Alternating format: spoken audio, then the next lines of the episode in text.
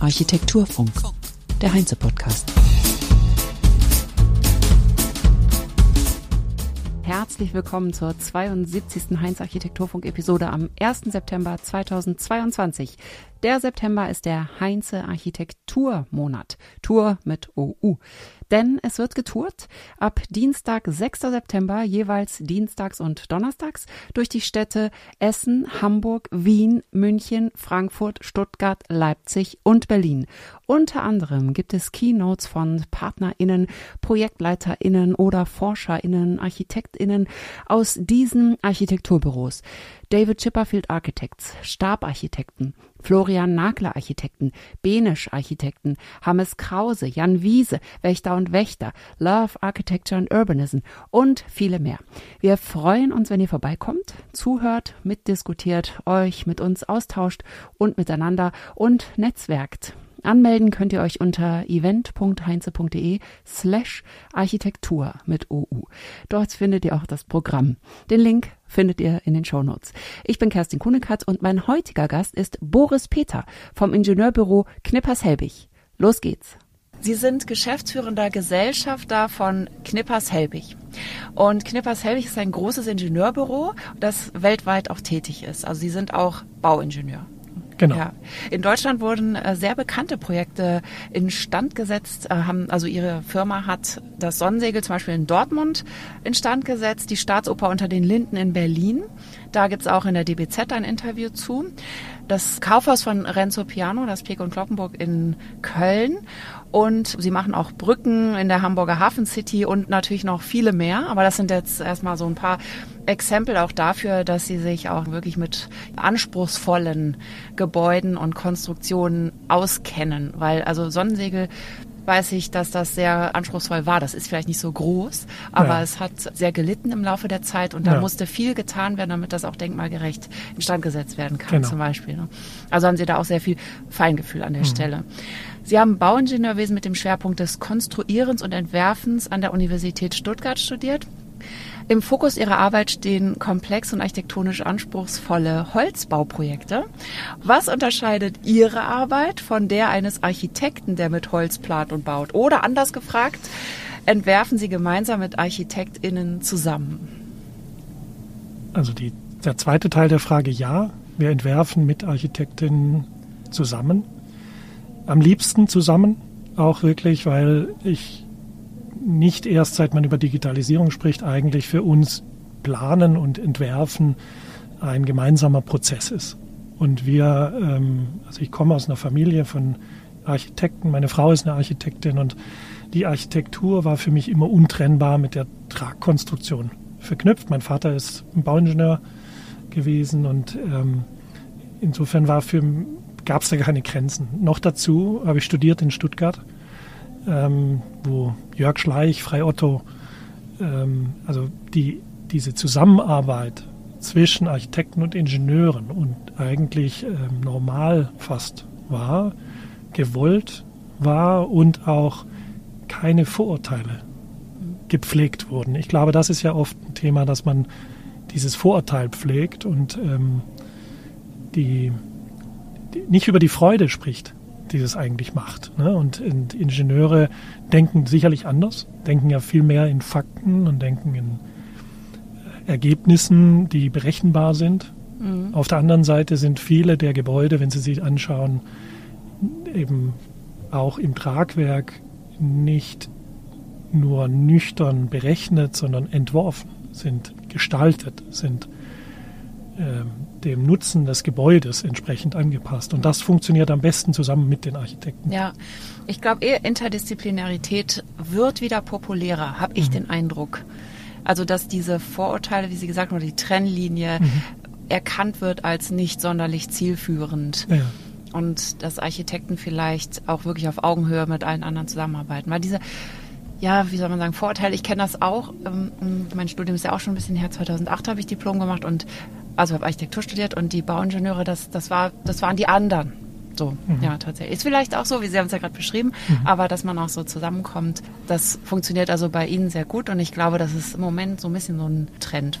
Wobei ich, also bin jetzt seit 20 Jahren im Büro Knippers-Helbig tätig und ehrlich gesagt, das hat vom ersten Tag an eine zentrale Rolle gespielt. Das war also nichts, was ich in letzter Zeit erst entwickelt ja, hätte. Ne? Das habe ich so verstanden, weil Sie ja, Ja. auch äh, gesagt haben, in Stuttgart war das sowieso Genau. irgendwie Usus Ja. und da gab es vielleicht auch weniger Vorteile und mehr Zusammenarbeit zwischen Ja. Architekten. Und Architekten sind eh offen, was das angeht. Also zumindest mit denen wir arbeiten. Und ich habe hab eigentlich nie erlebt, dass da einer gesagt hat, nee, berechne mal nur, sondern im Gegenteil.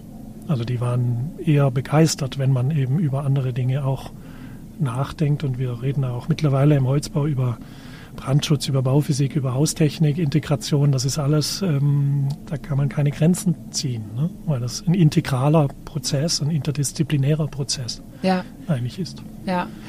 Also von wegen Baumal, das kennt man Mhm. ja schon, dass äh, ja, Architekturikonen dann irgendwas Wildes planen und dann äh, sollen Mhm. Ingenieure das irgendwie hinkriegen. Das, Und zwar bitte so, wie es halt auch gedacht ist. Das Bild gibt's ja auch, aber ich kann mir gut vorstellen, wie Sie hier erzählen, dass es eher ein Lösungsfinden gestalterischer Art ist. Ich glaube, die, die mit uns arbeiten, die wollen auch, dass man sich einmischt. Also die wollen genau diesen Diskurs. Mhm. Also das, glaube ich, hängt ein bisschen so auch, äh, dass wir den, den Ruf haben, auch da gerne mitzudenken. Und das ist sehr fruchtbar, macht Spaß. Das ist schön zu hören. Sie haben jüngst den Prototypen Rewe Green Farming realisiert. Was ist neu an diesem Gebäude? Also die Rewe-Gruppe hat schon seit langem auf ihrer Agenda, dass sie klimaneutral werden muss und will bis 2040. Und Rewe baut schon seit längerem in Holz Supermärkte. Sie wollten aber ganz bewusst eine neue Generation schaffen, und zwar nicht Leuchtturmprojekte, sondern Standards, neue Standards. Und der Standard sollte sein CO2-neutral, der Standard sollte sein in Holz, der Standard sollte sein für den ganzen Lifecycle CO2-neutral zu sein. Und Rewe redet ja nicht über zwei Märkte, sondern die bauen im Jahr 20 und von denen wollen die 200 bauen. Das heißt, es geht um wirtschaftliches, klimaneutrales Bauen. Und als wir in, den Wettbewerb eingestiegen sind, ist ja relativ banal, aber die erste Frage war, warum haben Supermärkte 34 Meter Spannweite und nicht 8? Weil durch kleinere Spannweite brauchen sie weniger Material. Und weniger Material bedeutet weniger CO2-Footprint. Deswegen für uns war der Einstieg, also was, was wollte man damit erreichen? Man wollte beweisen, dass CO2-Neutralität und Klimaneutralität erstens eine vernünftige Architektur ermöglicht und zweitens man über vielleicht diese Paradigmen wie immer flexibel große Spannweite, was, was irgendwie Architektur ist, ist teuer. Also Rewe hat harte Benchmarks der Wirtschaftlichkeit und diese erreichen wir auch mit diesem Markt. Also das heißt jetzt, man überlegt dann eben Vor- und Nachteile dieser großen Spannweiten und muss das eigentlich sein. Einfach mal in Frage stellen, was schon immer als selbstverständlich im Supermarktbau gemacht wurde. Genau. Wo kommt das Holz her? Das ist ja auch immer so ein Punkt. Ne? Also dieses, ja, ist ja ein wichtiger Punkt, Ja. weil das Holz ist ja nur CO2-neutral, wenn es nicht aus China kommt. Ist das Holz denn regional? Woher weiß man das denn immer? Ja, aber ich kann nur sagen, in dem einen Fall bei Rewe ähm, mit der Holzbaufirma Ammann haben wir dort zusammengearbeitet aus dem Schwarzwald und dieses Holz ist innerhalb Süddeutschlands, Österreichs geerntet worden. Aber Sie sprechen ein wichtiges Thema an. Wenn wir nachhaltig denken, können wir natürlich nicht Holz oder Stahl in China einkaufen, sondern wir müssen über lokale Wertschöpfungsketten nachdenken und wir müssen auch Dinge, die wir vernachlässigt haben, wie sehr lokale Kreisläufe, müssen wir auch mehr pflegen. Also ich rede hier von im Holzbau beispielsweise, ähm, es gibt sehr wenige große Sägewerke und die kleinen Sägewerke hat man über die Jahre vernachlässigt. Wir müssen also wieder die Strukturen schaffen, dass wir lokal auch herstellen. Ja, und das ist ja eigentlich auch, auch was lokales Handwerk angeht und so weiter. Das hat auch viele soziale Aspekte, die damit einhergehen. Aber nochmal, wo kommt unser Holz her? Wir äh, ernten in Deutschland durchschnittlich um die 50 Millionen Kubikmeter Holz. Wir verarbeiten in einem, in den Bauwerken, Holzbauwerken, circa 15 bis 20 Millionen tatsächlich nur. Davon ungefähr das gleiche in mineralischen Baustellen. Das heißt, wir müssen uns die Frage stellen, wo setzen wir Holz ein in Zukunft? Wo? Nämlich nur dort, wo wir es auch dauerhaft belassen können. Wenn Sie eine Schalung oder eine temporäre Abstützung machen mit Holz und im schlimmsten Fall das dann verbrennen, ja. dann wäre das nicht der richtige Einsatz. Wir plädieren dafür, Holz dauerhaft in den Gebäuden zu speichern und natürlich auch schonend mit dem Holz umzugehen. Und dafür haben wir genug Holz in Deutschland. Und leben in Europa mit einer nachhaltigen Forstwirtschaft. Das heißt, es wird mehr Holz, es wächst mehr Holz nach, als wir entnehmen.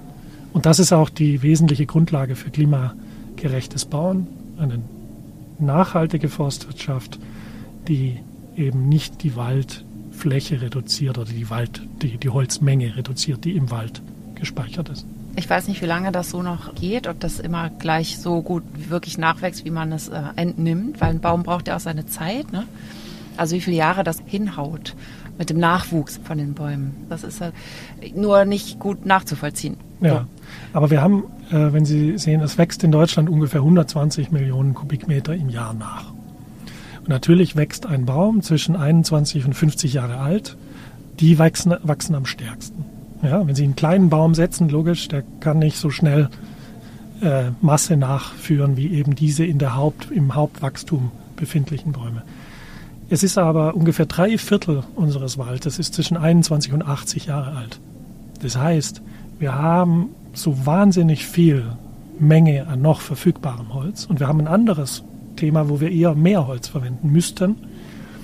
Die Fichte leidet unter dem Klima und wir werden in Zukunft mehr Schadholz ernten. Das heißt, was, wir müssen uns ja überlegen, was machen wir mit diesem Holz. Also sage ich, wir bauen damit, wir speichern es und wir müssen, dürfen es auf keinen Fall verbrennen. Wir sollten es auch nicht nach China exportieren, sondern wir müssen uns überlegen, was wir in Europa damit tun. Ja, absolut. Ressourcenknappheit wirkt bedrohlich mhm. an allen Ecken und Enden.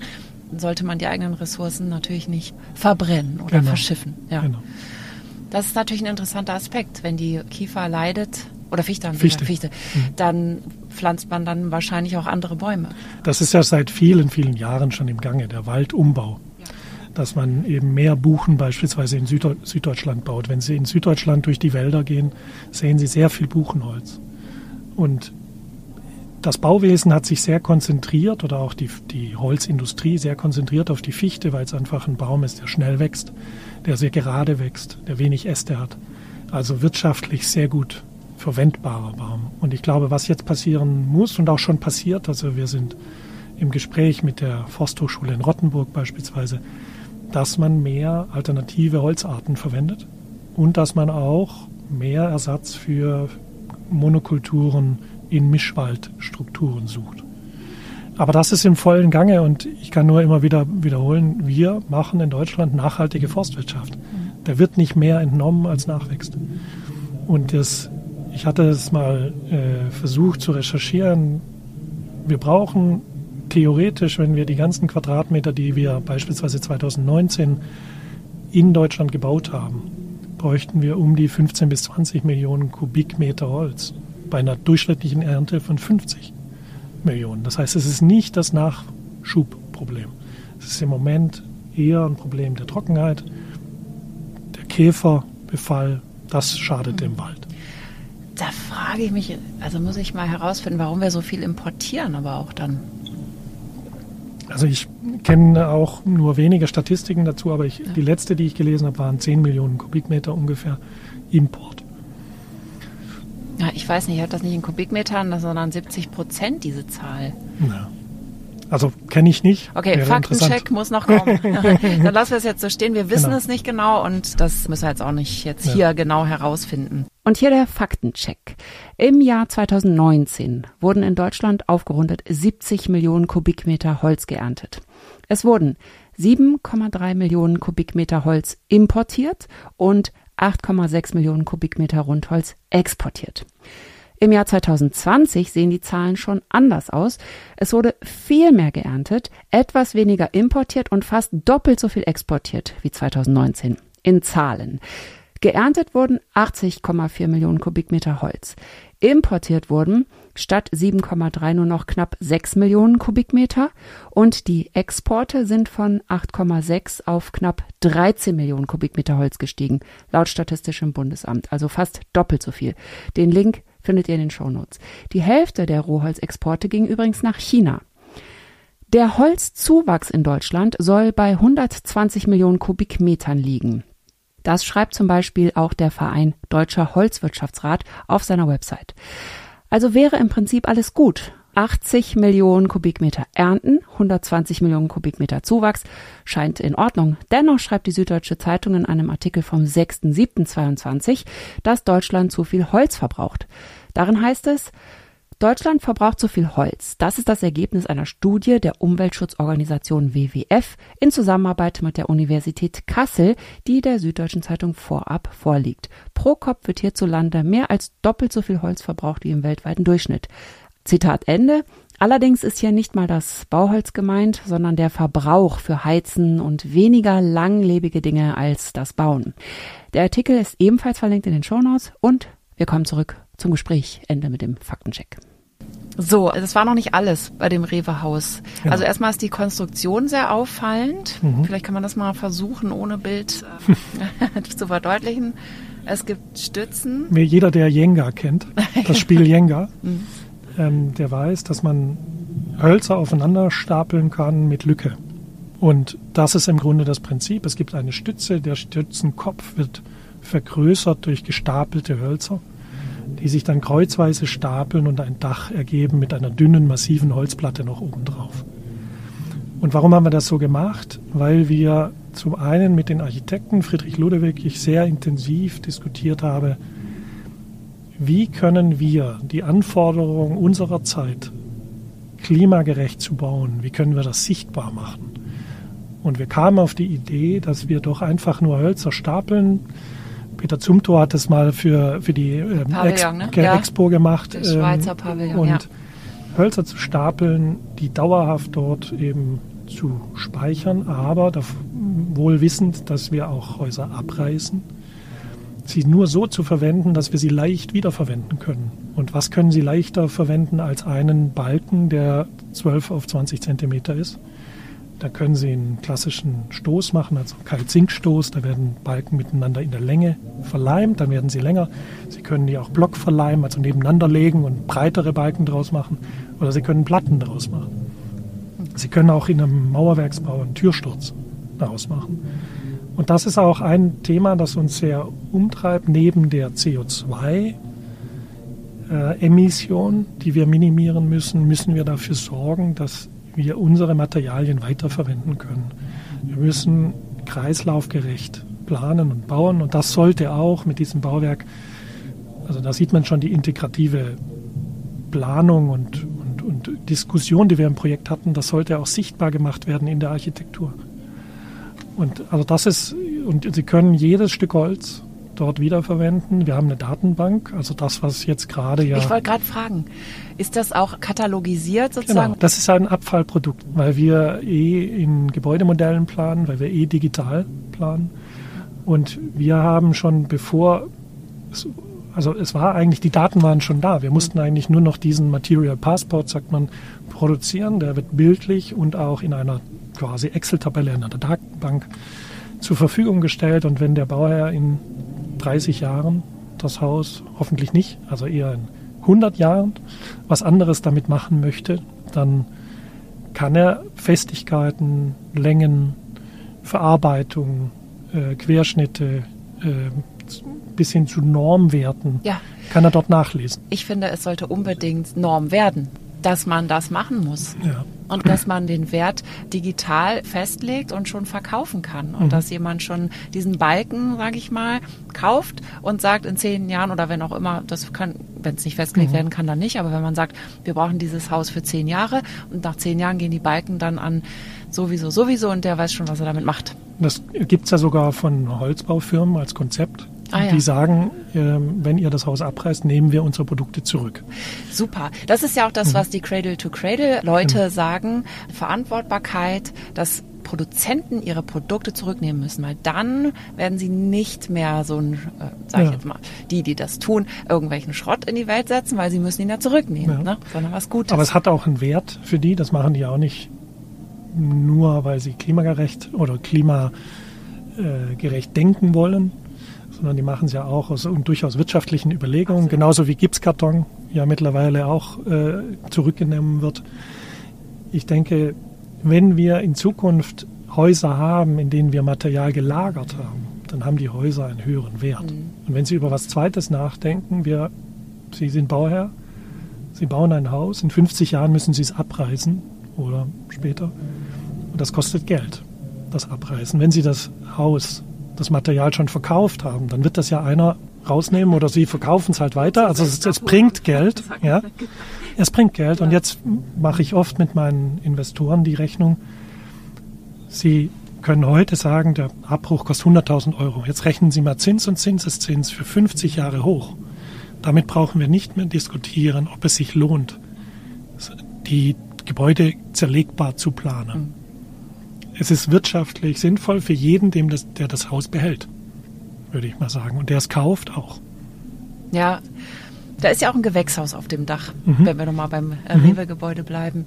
Wie realistisch ist das denn, dass Rewe tatsächlich es schafft, mit eigenem Farming äh, die Leute zu versorgen? Das kann ich gar nicht vorstellen. Na, erstmal ist ja dahinter ein Gedanke, dass man in den Städten oder in Deutschland generell nicht genug Land, bewirtschaftbares Land hat, um uns zu versorgen. Also es wäre nicht möglich. Das heißt, wir müssen es importieren in Teilen. Das ist ein Aspekt. Und das zweite ist, dass wir dort damals dachten, jetzt könnte man ja alles, was dort in dem Markt gebraucht wird, verkauft wird, auf dem Dach produzieren. Wenn man sich dann aber, und das haben die Architekten sehr intensiv gemacht, mit, mit der äh, wirtschaftlichen Herstellung in Gewächshäusern von Gemüse, von Kräutern beschäftigt dann stellt man relativ schnell fest, sie können nicht alles dort anbauen, sondern sie müssen ein, zwei Dinge. In dem Fall ist es nur Basilikum. Mm. Nur Basilikum. Das Schwierigste auch noch.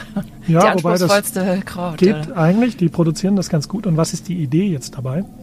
Das wird jetzt auf dem einen Markt wird Basilikum produziert, der verteilt es an die 50, 100 Märkte in, in Wiesbaden. Der nächste macht Salat und der dritte macht Tomaten. Und damit noch dazu machen wir ja auch, äh, gibt es dort Fischtanks, deren Exkremente für die Düngung verwendet werden, aber gleichzeitig auch der Fisch im Laden verkauft wird. Dabei habe ich gelernt von ECF, die das eben äh, dieses entwickelt haben, auch als, als wirklich Wirtschaftssystem, dass wir damit die Überdüngung der Meere, die Überfischung der Meere, all diese Fragen auch lösen können und diese Mengen an Fisch, die wir in Wiesbaden, in Stuttgart, in Berlin kaufen, eben nicht den langen Weg von irgendwoher kommen muss und möglicherweise auch zu Problemen führen, die wir äh, damit auch vermeiden können. Was ich bisher so gelernt habe, ist, dass es so eher so ein bisschen gut ist und ein schönes Beispiel, aber noch keine Relevanz hat für die Ernährung der Bevölkerung. Nein. Nur ein Tropfen auf den heißen ja. Stein überhaupt sein kann. Was gar nicht so viele gibt ja. im Moment. Ja. Seit wann wird dieses äh, neue Gebäude jetzt genutzt von Rewe und wie ist die Resonanz? Wie zufrieden ist Rewe jetzt hm. selber mit dieser neuen Gebäudeart? Ja, das war natürlich für Rewe auch ein, ein zentrales Thema, ne? weil die machen oder bauen ja Gebäude natürlich, um in bester Form ihre Produkte an den Kunden zu bringen. Und eröffnet wurde es vor Ostern. Es gibt in der 21. 21, genau. vor Ostern 21 wurde es eröffnet und es gab eigentlich nur zwei mögliche Termine. Das ist vor Ostern und vor Weihnachten. Da machen die das große Geschäft. Logisch, ja. So, mhm. Und äh, die Rückmeldung von Rewe ist sehr, sehr positiv. Ähm, innerhalb von vier Monaten wurden im Grunde die Geschäftszahlen erreicht, die sie sich vorgenommen haben. Und es wird auch gesagt, dass sehr viele Kunden dort ähm, anhalten, in den Rewe-Markt gehen, weil sie vom Gebäude angezogen werden. Auch das ist ja ein Effekt, den Architektur, den, den Bauen haben kann. Der Bilbao-Effekt für Rewe genau. sozusagen, ja. Und, und am Ende muss man ja auch mal sagen, nachhaltige Bauwerke sind die Bauwerke, die möglichst lange stehen. Und ich würde mal die These behaupten, schöne und funktionierende Gebäude sind die, die lange stehen. Also lohnt es sich für jeden, der Geld ins Bauen investiert, dort auch ein Augenmerk drauf zu legen. Vielen Dank. Das war ein total interessanter Einblick. Sehr gerne. Und das war's für heute. Danke fürs Zuhören. Habt eine schöne Woche. Nächste Woche Dienstag beginnt die Architektur in Essen. Ich hoffe, wir sehen uns dort. Ansonsten hört ihr die nächste Episode wie immer am Donnerstag. Die wird dann aus Hamburg kommen. Von der Architektur Hamburg. Bis dahin. Architektur Funk.